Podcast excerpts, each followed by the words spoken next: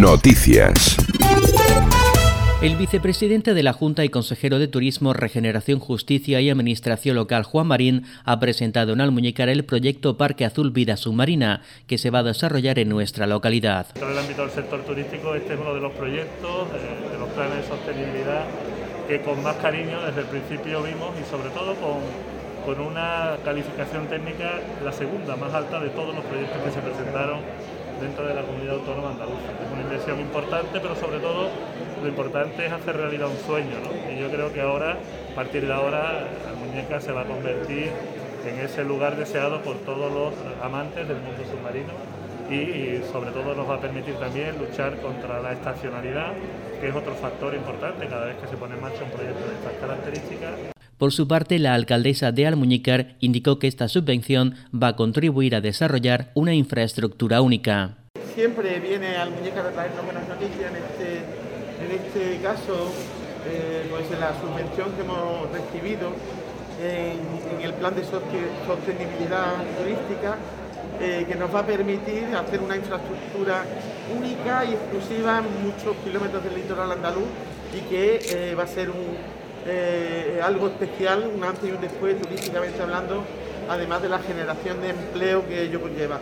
El Parque Azul de Vida Submarina, impulsado por el Ayuntamiento Sexitano, forma parte de los beneficiarios de la convocatoria extraordinaria de los planes de sostenibilidad turística en destino presentados por Andalucía y aprobados por el Ministerio de Turismo. Tiene una inversión prevista de 2,5 millones de euros financiados en su totalidad con fondos europeos.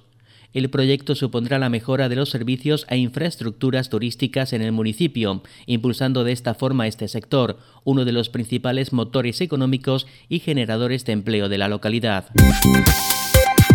La teniente de alcalde y delegada de mantenimiento y obras del Ayuntamiento de Almuñécar, Beatriz González, ha participado en la reunión de comprobación y firma del replanteo de las obras de dotación y renovación de abastecimiento, saneamiento y pluviales en calle Guadís, entorno del mercado y Paseo de las Flores, junto al Peñón del Santo de la localidad sexitana cuyo presupuesto asciende a 1.713.257,26 euros, con cargo del canon de mejora de la mancomunidad. Los trabajos que comienzan esta semana provocarán cortes y desvíos de tráfico que en su primera fase afectarán a Avenida de Europa y Paseo de las Flores, según los responsables técnicos. En este sentido, la Avenida Europa quedará limitada totalmente al tráfico entre Callejón del Virgo y la calle Sánchez Chávez. Ello implicará limitar el tráfico, excepto acceso a garajes, en las calles San Juan y Sánchez Chávez. En la actuación frente al Peñón del Santo, los vehículos que circulen desde el Paseo de la Caletilla hacia el Paseo de San Cristóbal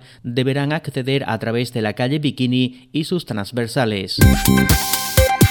El Ayuntamiento de Almuñécar, a través de la concejal delegada de Servicios Sociales María del Carmen Reynoso, se ha reunido con los representantes de la empresa adjudicataria del servicio de ayuda a domicilio, a través de la ley de dependencia en el municipio sexitano. EDIA con el fin de realizar un seguimiento tras cumplirse seis meses del inicio del contrato. El acto celebrado en el consistorio sexitano ha contado también con la presencia y participación de los técnicos municipales y posteriormente con los coordinadores profesionales del servicio y coordinadoras de ayuda a domicilio. La edil sexitana de Servicios Sociales avanzó que la empresa adjudicataria EDIA pretende realizar mejoras que redunden tanto en la formación de las auxiliares como en la comunicación y la integración. Asimismo, quieren que el servicio que se preste sea similar al municipal. La alcaldesa de Almuñícar, Trinidad Herrera, y la subdelegada del Gobierno, Inmaculada López, presidieron la Junta Local de Seguridad del municipio sexitano, donde se analizó, planificó y coordinó la seguridad del mismo.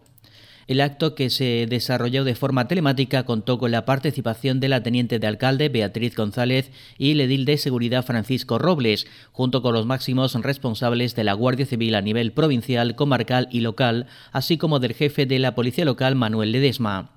Durante la reunión se dio cuenta del análisis de las actuaciones llevadas a cabo a lo largo del año pasado 2022, en coordinación de la Policía Local y Guardia Civil como responsables de la seguridad en Almuñicar y la Herradura. En términos generales fueron mejores que antes de la pandemia 2019, con esclarecimiento de los hechos en un 41%, unos resultados aceptables para la Guardia Civil, si bien hay que seguir la línea de trabajo. En este encuentro se expuso la problemática que derivó en el bando y prohibición de las autocaravanas en las playas. Si bien puntualizó Francisco Robles, más que un tema de seguridad, es de ámbito administrativo, por lo que las actuaciones llevadas a cabo surtieron efecto. El Ayuntamiento de Almuñécar y la Unión de Consumidores de Granada ha revocado el acuerdo que tiene para que ésta siga prestando el servicio de asesoramiento en la tramitación de reclamaciones de los consumidores a través de la Oficina Municipal de Información al Consumidor, lo que se conoce como OMIT. Para ello, el personal técnico de la citada asociación seguirá asistiendo todos los jueves de cada mes en horario de 10 a 14 horas y de 16 a 19 horas, según ha informado el concejal de Comercio Francisco Robles Rivas. Precisamente la OMID Muñecar atendió el pasado año 2021 un total de 516 consultas, lo que supuso una reducción con respecto a 2022 que ascendió a 648 consultas y casi 200 menos que en 2019. Sin embargo, las reclamaciones tramitadas aumentaron con respecto al año anterior hasta alcanzar las 128, algo superior a las 119 llevadas a cabo en 2020, pero inferior a las 168 que tuvieron lugar en el año 2019.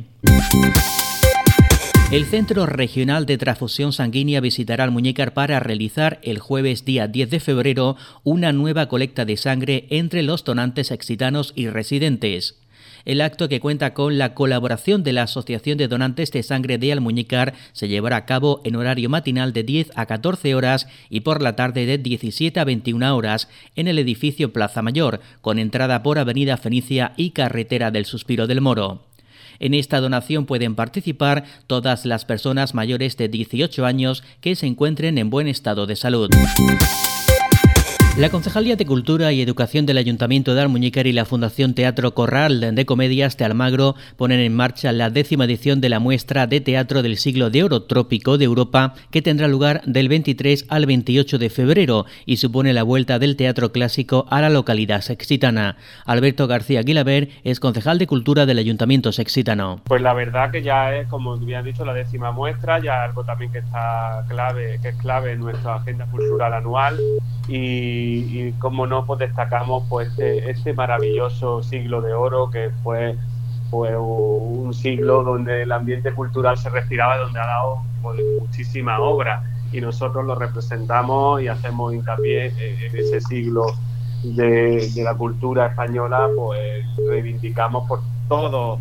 todos los, aspectos. Entonces, mm, con la compañía de teatro cultural Corral de Comedia, pues representamos tres grandes obras, que es La Garnacha de los Bufones, que es la tragedia de Inés Castro y que es el Mío Cid. Vendrá el gran José Luis Gómez, el gran actor José Luis Gómez, vendrá a interpretar este, este Mío Cid, nos dará también un coloquio encuentro. Y previo también habrá, previo al 25 y al 28, también habrá encuentros con los, con los colegios e institutos, habrá una obra también matinal que lo daremos a todos, a todos los alumnos y alumnas y total que en esa semana respiraremos el teatro en, Almuñeca. Las entradas que ya están a la venta incluyen también un bono para la asistencia a todas las obras. Sí, hay un bono para, para las tres obras de teatro y después también individualmente también se pueden, se pueden conseguir, ya están a la venta, tanto aquí en la Casa de la Cultura, eh, en horario establecido, eh, como también en, en Viajes Eroski y por internet en bravoentrada.com. Se pueden adquirir. La ruta Descubre Salobreña pondrá en valor el enorme patrimonio natural, cultural e histórico de la villa a través de una caminata que se adentrará en los caminos rurales entre los cultivos de subtropicales. Atravesará la cota 100 en el camino del canal para llegar a la caleta y desde allí y desde allí cruzar la guardia para ascender al casco histórico. La plaza del ayuntamiento, la bóveda o el paseo de las flores harán las delicias de los senderistas que disfrutarán de una visita a la alcazaba de Salobreña guiada por Domingo Armada, técnico de Patrimonio y Cultura del Ayuntamiento de Salobreña. Finalizada la visita, los participantes descenderán por las callejuelas del Albaicín con destino a la playa de Salobreña para disfrutar de la gastronomía local. Manuel Guirado es concejal de Deportes del Ayuntamiento de Salobreña. Esta ruta Descubre Salobreña nace desde el convencimiento que el deporte es un segmento estratégico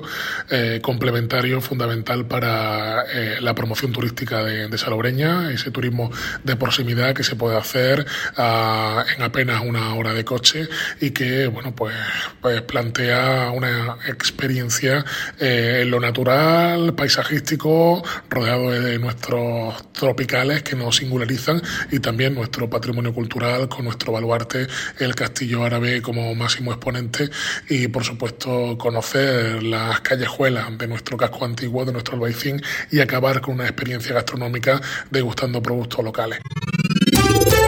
Noticias.